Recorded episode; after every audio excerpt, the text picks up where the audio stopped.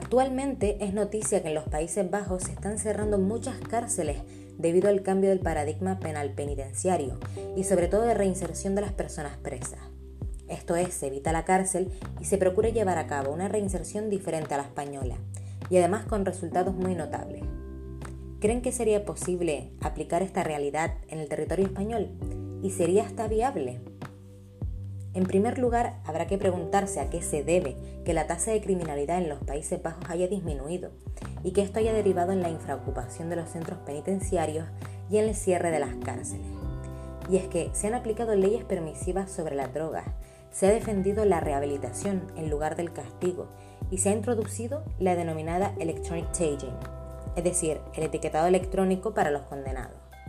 También se aplica un sistema de vigilancia que permite a los condenados trabajar y vivir libres de prisiones.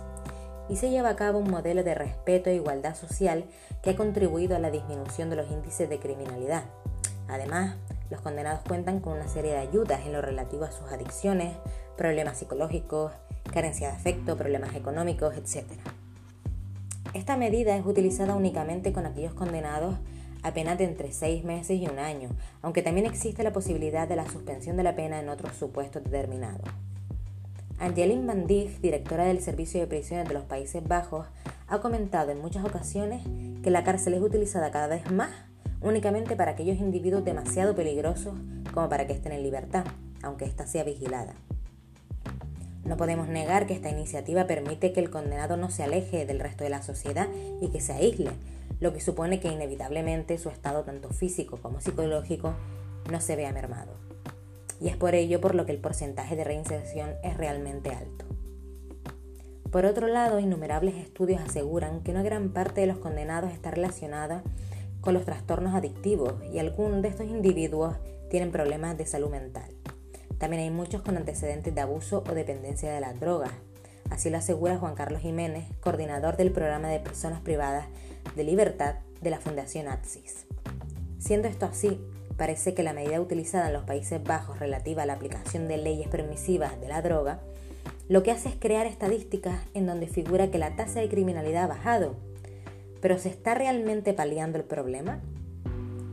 Considero que es importante comentar el estudio realizado a partir de las opiniones de los presos de las cárceles de Cataluña, publicado en la revista española de investigaciones sociológicas el cual llega a la conclusión de que existe entre los presos una muy buena valoración respecto al hecho de que se les deje trabajar, tanto a nivel económico como emocional. Pero la mayoría de funcionarios de prisiones manifiestan que este trabajo no ayuda, como ellos esperaban o no en gran medida, a asegurar la reinserción social del reo.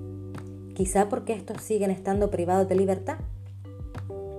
En definitiva, considero que este sistema aplicado en los Países Bajos funciona realmente pero para que fuera efectivo en España tendrían que darse innumerables modificaciones, como por ejemplo en lo relativo a la política permisiva de drogas, elemento que no veo muy factible de que se produzca.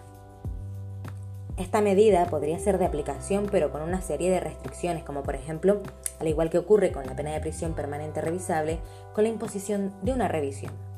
Una vez cumplida cierta parte de la condena, se valoraría si el condenado está facultado para esta libertad vigilada realizando trabajo fuera de prisión. Habría que estudiar detenidamente la posible peligrosidad del condenado, su intención de reinsertarse en la sociedad, su arrepentimiento y este tipo de factores. Si no hay un cambio en las circunstancias, sería incoherente otorgarle este beneficio. ¿De quién sería la responsabilidad si esta libertad vigilada no cumple con su objetivo y el condenado vuelve a delinquir? Este es el inevitable miedo que surgiría entre la sociedad. Hay que tener en cuenta también la situación económica en la que se encuentra España en la actualidad, y es que contamos con un 14% de paro, por lo que no sería viable o efectivo conceder trabajo los condenados fuera de prisión. Si bien es cierto que con esta medida se reduciría el coste del sistema penitenciario, surgirían otro tipo de gastos, ya que según manifiesta esta medida, la alternativa sería la de ofrecer ayudas a los condenados, como dije anteriormente, relativas a sus adicciones, problemas psicológicos, carencia de afecto problemas económicos. Por todo esto, considero que este sistema, desde el punto de vista de la reeducación y reinserción del reo, podría ser de aplicación. Es decir, en mi opinión, creo que realmente lograría de una manera efectiva el objetivo resocializador con la aplicación de medidas distintas a la prisión, que podrían ser pues, de carácter social, laboral, terapéutico o comunitario. Pero el, problema radica en estos impedimentos que he mencionado y que conllevan que a día de hoy su viabilidad en España pueda ser considerada como un elemento utópico.